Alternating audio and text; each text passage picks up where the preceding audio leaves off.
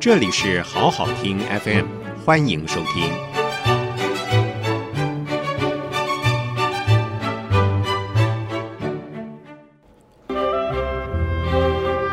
欢迎进入异想人生，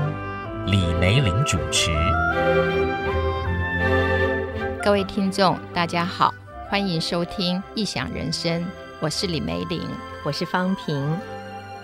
这个节目不是方平跟李梅玲主持哦，是李梅玲老师主持哦。方平是一个发问的学生啊、哦。呃，如果没有方平的话，大概这个节目也主持不下去。我会跟你一起玩。那今天梅玲姐要我们介绍的是谁？呃，常玉。我觉得提起常玉啊，自己会有这样的感觉，就是好像多半在台湾，我们提到近代知名的画家。徐悲鸿啊，呃，林风眠呐、啊，国外的赵无极啊什么的，那常玉感觉上是比较少被去注意到，会觉得你提到这个人不由自主的，即使对他认识不是很深，你会觉得有一种孤寂感在那里。他是这样的一个人吗？呃，事实上，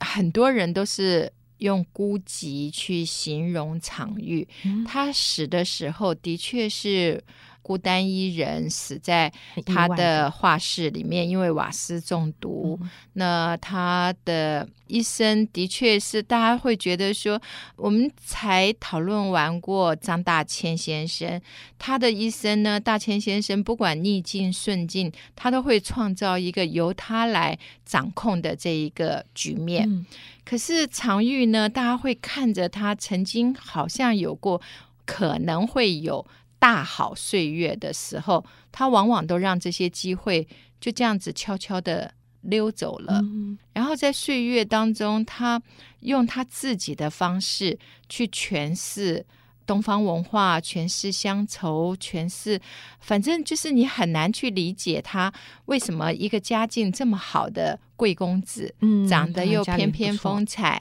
然后到巴黎，真的真的真的真的很认同，可能因为我只看到照片，觉得说哇，他不是像想象中那种应该。就是风流倜傥的那样子的一个人，啊、哎，可是，在他少数的照片里，嗯、你会看见他经常穿的是那种三件头的啊，嗯嗯就是衬衫、背心，再配西装，然后在背心上还有怀表。嗯、就那个时候，呃，二零三零年代的巴黎非常呃时尚的一种，嗯、就是大家都选择跟他同时去的，就是徐悲鸿、蒋碧薇啊。他曾经就蒋碧薇对他好像还蛮有意思的那种感觉，嗯、所以。徐悲鸿还蛮把他当情敌的这样子吃醋了一阵子。不过他娶的呃常玉娶的是一位法国的女子，不过后来他们也离婚了。因为常玉的个性，还有就是这一切呃所谓的一切，就是他也会把自己弄得美美的。大家都在努力认真的去拼命学画啦，或者是拼命去临摹啦。他是在巴黎咖啡座坐在那，很悠闲的看着巴黎，好像自己就融化在那个氛围，融化在那个空气里面。所以他的画出来是完全的自信，完全的自在。嗯可是那个画的呃周边呢，事实上是可能很多的孤单，这个孤单可能有乡愁，因为他画的花，呃，在枝干上面是巴黎没有的荷花，挂着过年的钱，或者是某种，因为他是四川人，嗯、呃，跟我们前面讲的张大千一样，也是四川人，然后他的家境也是非常的好，他的爸爸是做就是那个出口丝织品，所以跟东京那里。跟上海那里都有很密切的关系。嗯，我想我一定是有一点以貌取人了啊，因为我看他的照片呢，就觉得说，嗯，他长得不是那种很细致、很很很文人的长相啊。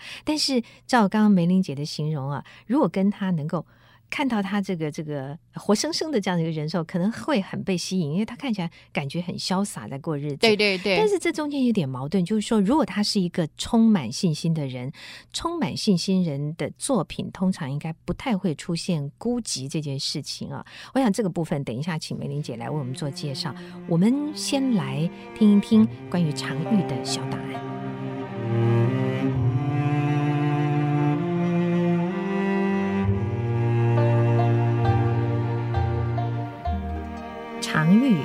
一九零零到一九零一年之间出生于四川。少年时就读上海美术学校，一九一九年到日本留学。一九二一年，北大校长蔡元培提倡勤工俭学的计划，常玉随着这样一股留学热潮前往巴黎学习艺术，这也开启了他一生居留在异乡巴黎的艺术不归路。常玉不像同时期的其他艺术家，比如徐悲鸿。进入正规的美术学校，接受严格的美术课程训练。他在当时巴黎自由的艺术环境中自由地创作。在当时，徐悲鸿、刘海粟、林风眠等都在中国美术教育中占有一席之地。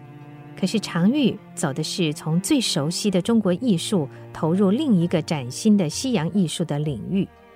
以中国绘画的基础不断地摸索追求。虽然在巴黎艺术派别林立，也充满着各具风骚的艺术家，但是常玉以他特殊的绘画风格，在巴黎这样的环境中建立了属于自己的位置。常玉曾经有机会到台湾展览和教书，却因为一个错误的决定而没有来到台湾。后来，当他想要回已经送到台湾预备展览的作品时，却在一九六六年因为瓦斯中毒而意外过世于巴黎。而常玉一生，无论他选择在哪里落脚，他在中国画坛上的重要地位是不可动摇的。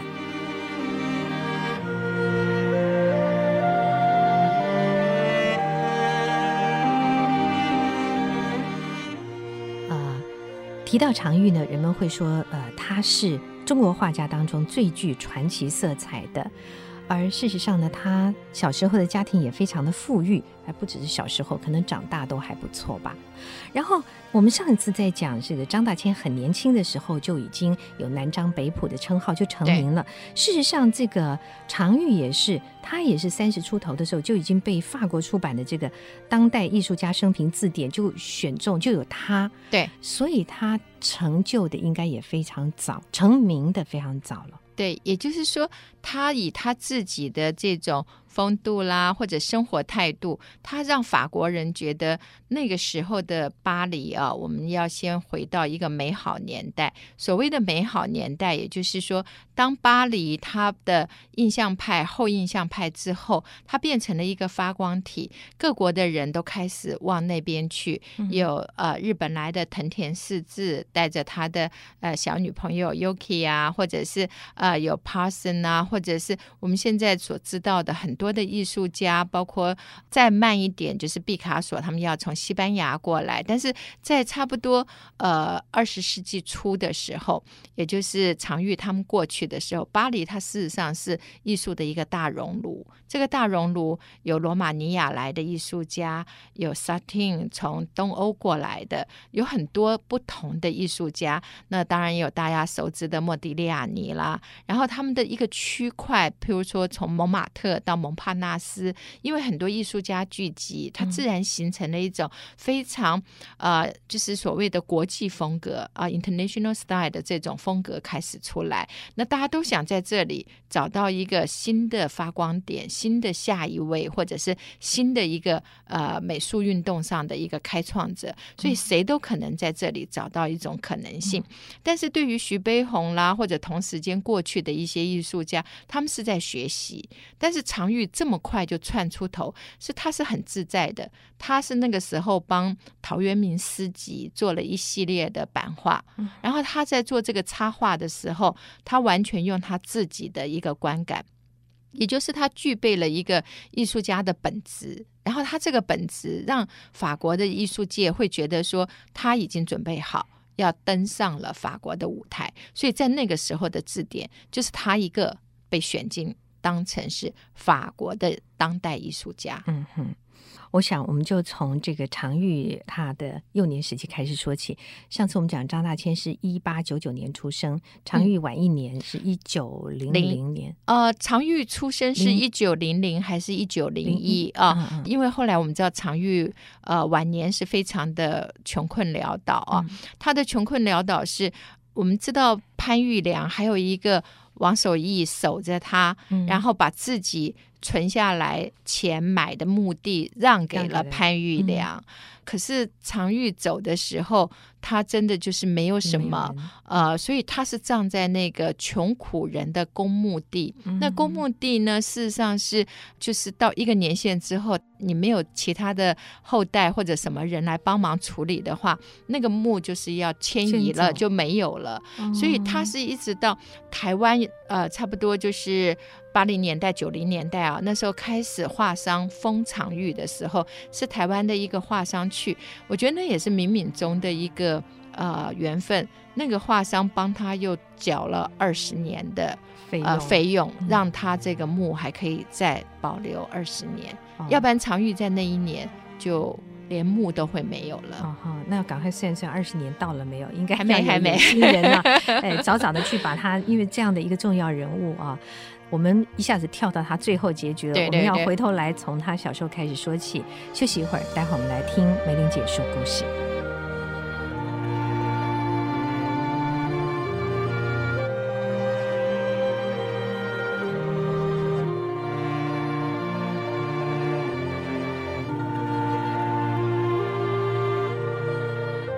今天李梅玲老师为我们介绍的是常玉这位画家。常玉在一九一九年，也就是他不到二十岁的时候，就已经到日本留学，接着又去法国。也就是说，他从小家境是很好的。对，他的家境。呃，假如说大千先生很明确的是，在他二十五岁，因为他们家里经营的轮船撞了那个军方的船，嗯、然后家境开始困顿。对于那个常玉来讲的话，是差不多他到四十岁的时候，呃，他回了中国大陆，回了家乡一趟，把爸爸还有哥哥的那个遗产他拿到巴黎，他就几乎没有再、嗯、再回去过。嗯，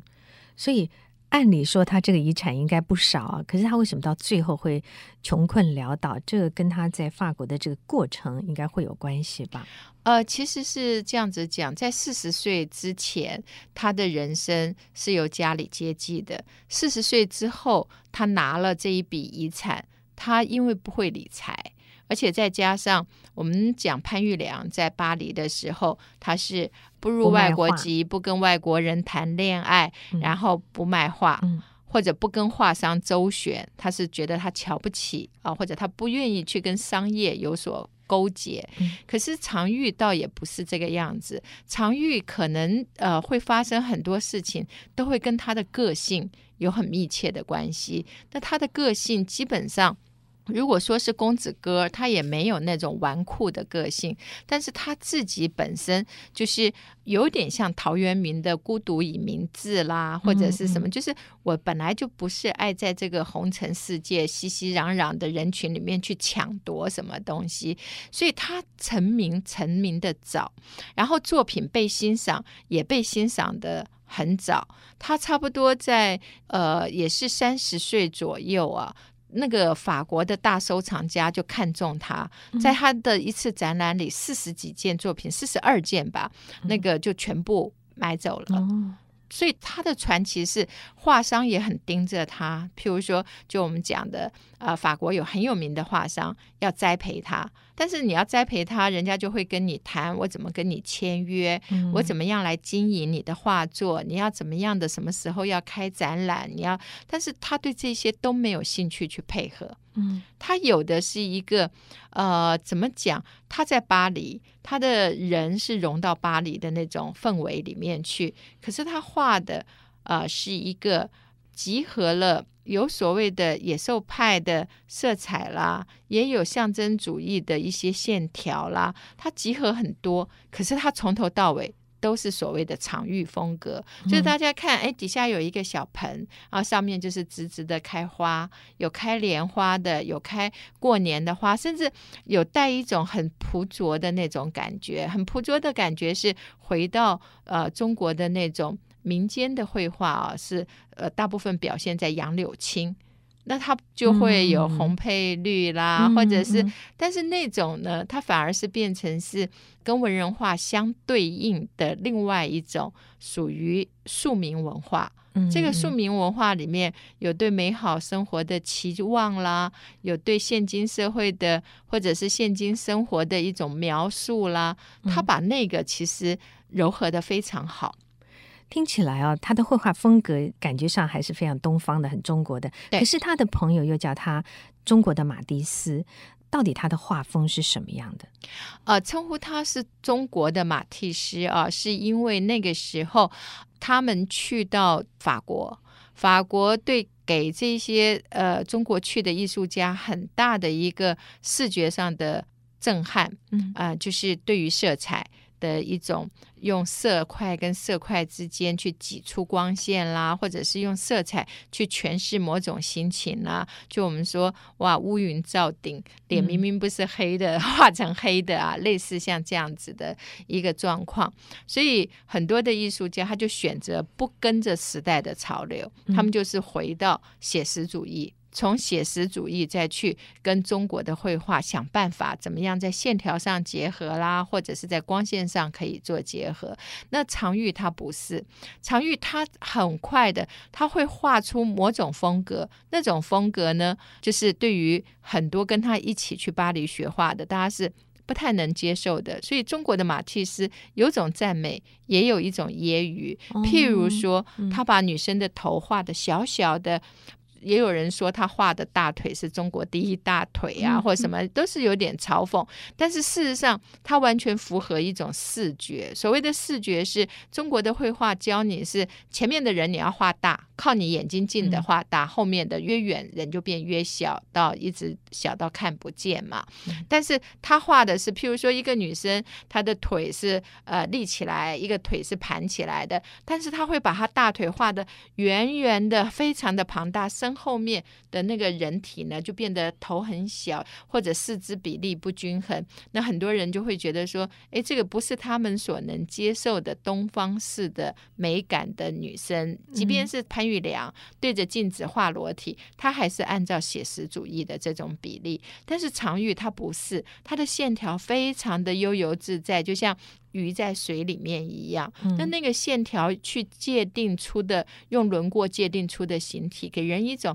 很丰腴、很愉快。然后在画面上面回到类似塞尚所讲的，所有的形体都是由几何的这些呃形块所组合起来的。它事实上是以绘画来讲，它算是非常深入，而且直接进到那种由心里面，然后所创作出来。无所挂碍的一些线条跟一些呃这些情境，而这些情境呢，对着它的花，那也许画的是盆花，然后这些盆花就不是像潘玉良啦、庞勋琴啦所画的那种花很呃华丽，然后正常比例的瓶子或者正常比例的花朵，花团锦簇，他的花永远都是一种奇怪的方式，长长的杆子长上去，那杆子跟那个底下也不像是插。的，因为那个盆常常都很小，嗯，那如果你要去这样子的观看它，看到你就会先被它的画面所吸引，它到底要讲什么？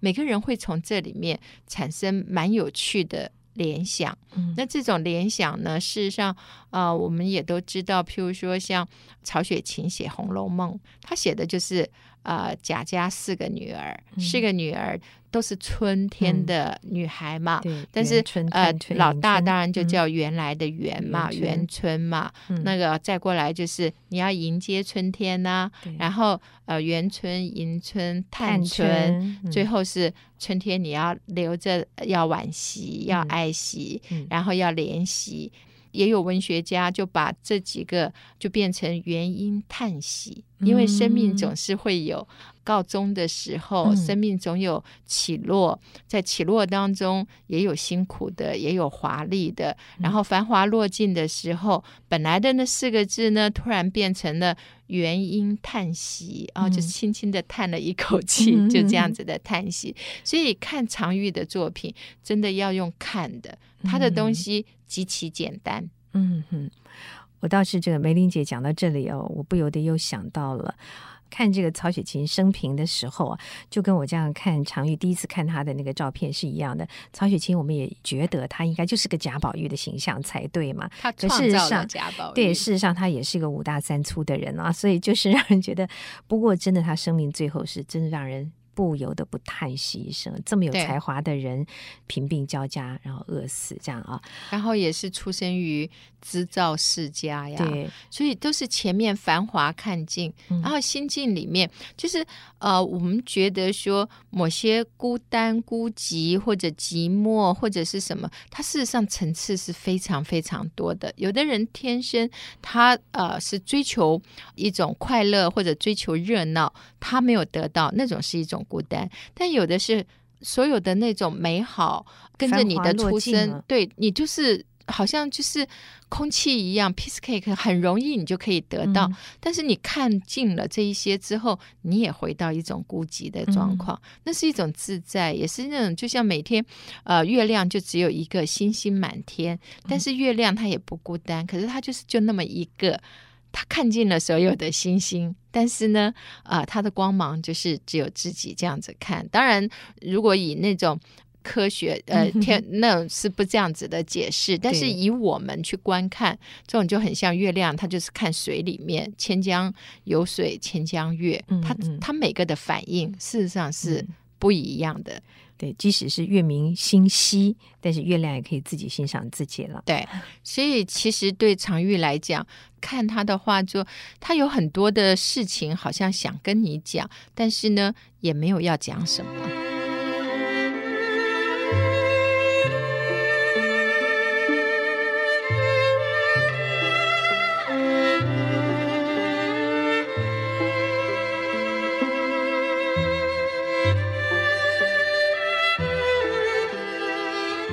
梅玲姐啊，一般我看到艺评人在讲常玉的时候，会特别点出说，他对于女性的描绘，他对于花的描绘啊，这是很特别的一种元素，是这样吗？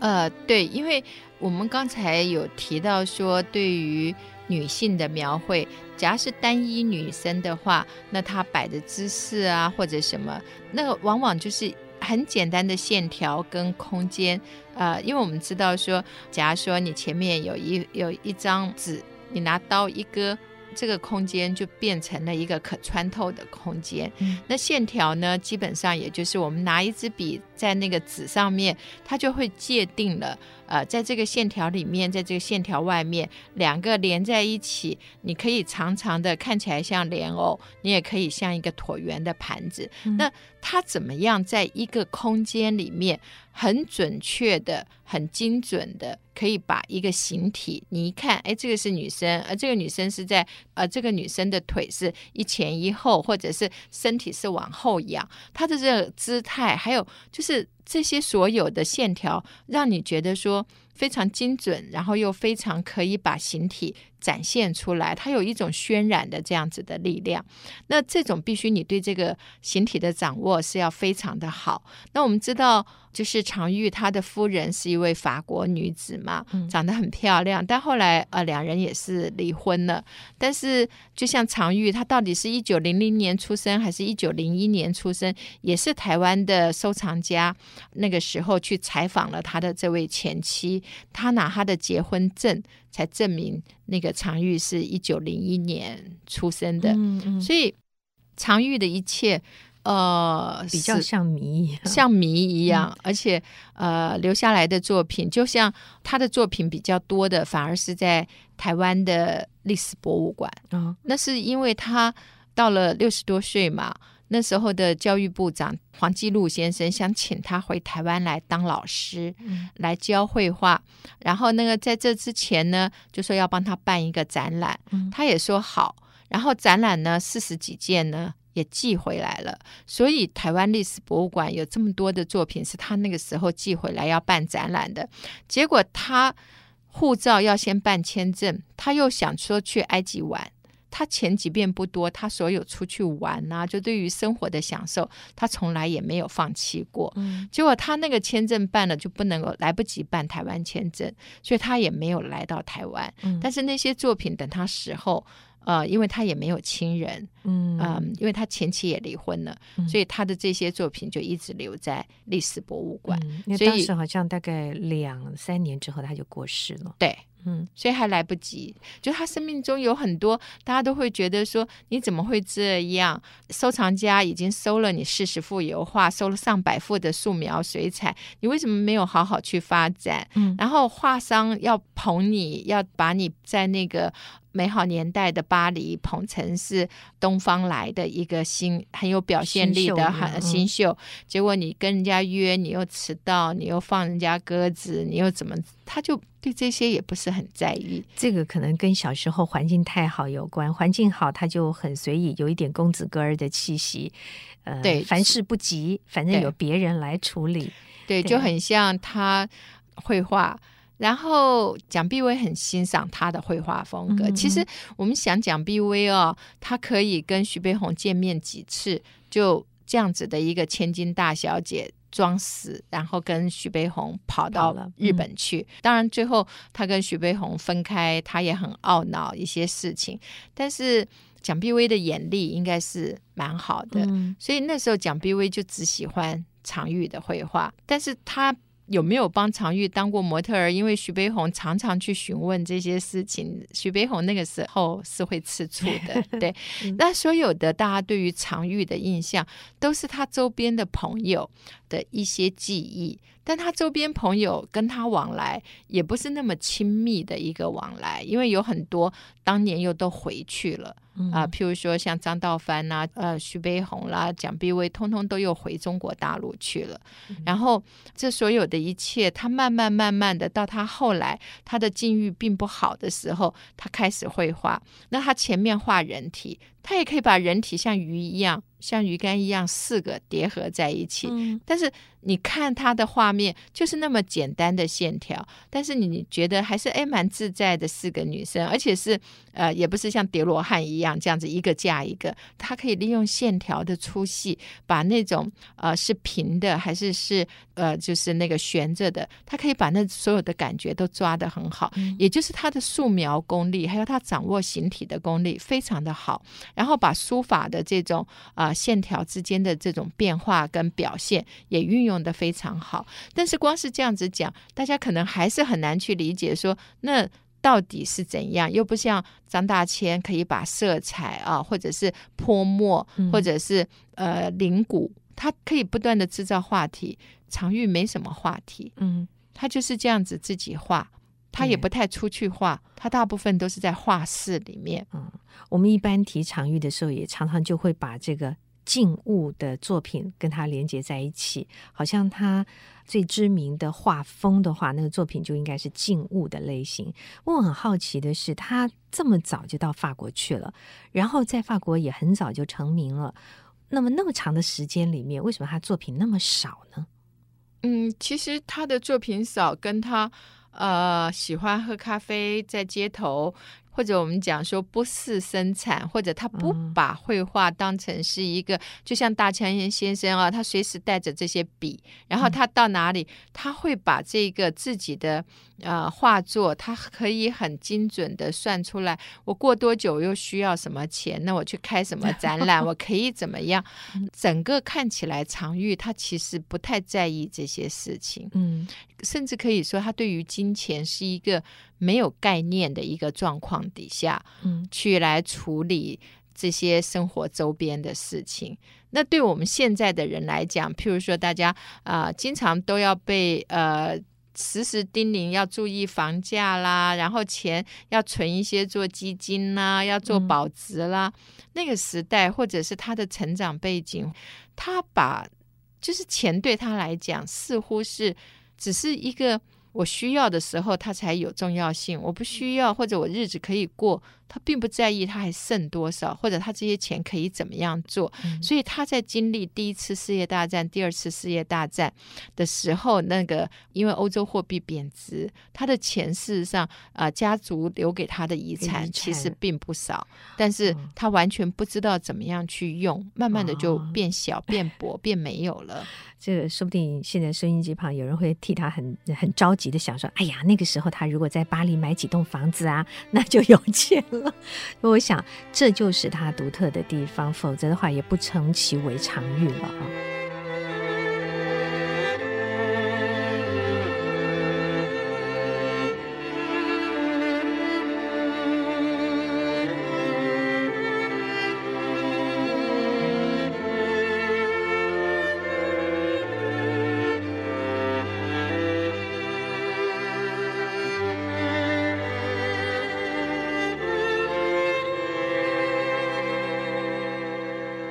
在今天节目中，李梅林老师为我们介绍的是常玉。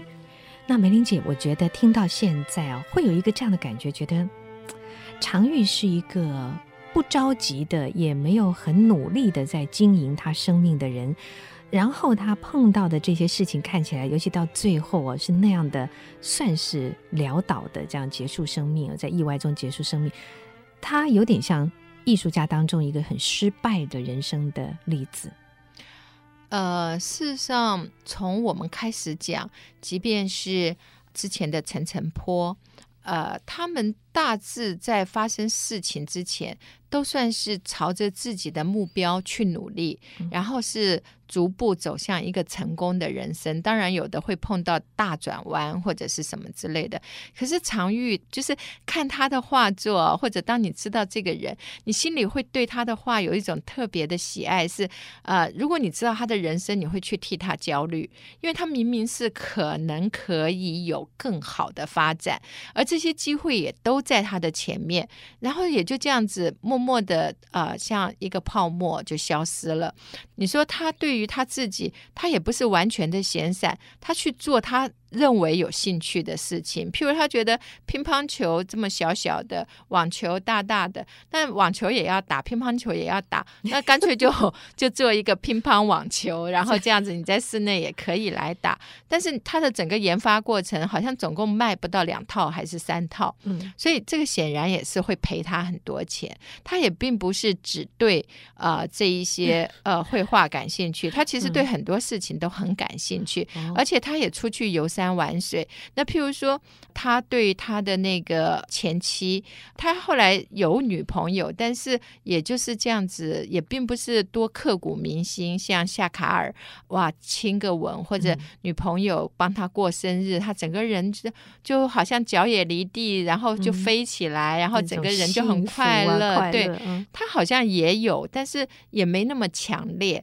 但是他的作品呢，就会吸引你一看再看，也蛮好玩的。就是有一些他晚期的作品，看上去有点昏黄啊，你就会联想到好像是暗暗的那种灯光，有一种孤单等候的感觉。可是大家。就是你如果去查资料，你就会发现，因为他到晚年，他的钱少了，他用的油呢，亚麻仁油就是用品质很坏的，所以就变成我们讲的那个油不好。那个画面本来，因为他喜欢是很素的那个空间背景，白色的啦，或者是蓝色的啦，或者是什么，他的背景不会去做很华丽的或者很多变的一个调整或者是变化，他就是让你视觉整个，不管是看呃猫或者雀呀、啊、或者什么，他也画。动物，但是他最后的那一张画，他画的是一张小小的象，大象。嗯、大象我们想到的，呃，印度啦或者哪里都是在河边啊、森林，没有，他那个大象是画在沙漠，嗯、那只小象啦是画在他所谓的一望无际的沙漠里，就是孤独。对，那个沙漠很大呀，你也可以把沙漠当成风，或者是大自然的一个对话。可是那是无边无际的大的时候，嗯、那一只象本来应该很有力量的，但是是一只小小的象，走在那个沙漠，它脚这样子抬，可是你会替它感觉到，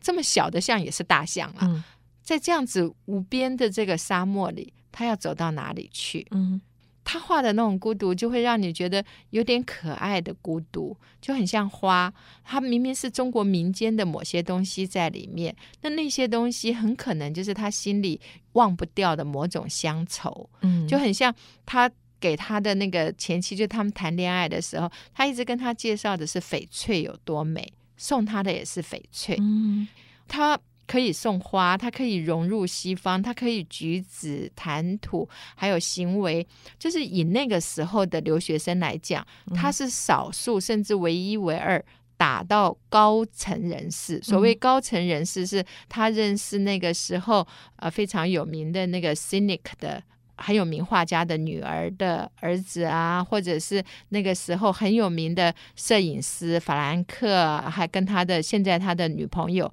在美国也是很有名的那个做陶艺的，就他的往来对象，他可以很自在的进入。高层的社交圈，嗯，能够做到这种的，就后来的赵无极呀，但是这些都是比较晚的，而且赵无极我们也知道他的家境非常的好。基本上是银行世家的小孩，他也是带着钱、带着自信这样子走进那边，而且他们就是比较晚出生的，所以基本上就没有经过太大的一个动荡。但是像常玉这种，他是属于勤工俭学。就是你去那里学了，你要在那里打工，你要学习，然后再回到中国的这样子的一个呃留学生。但是他进到巴黎，他就融入到巴黎，然后他交往的朋友也是巴黎很好的上流社交圈的，然后他可以很快在三十几岁就被列为那时候巴黎的或者是法国的艺术家。嗯。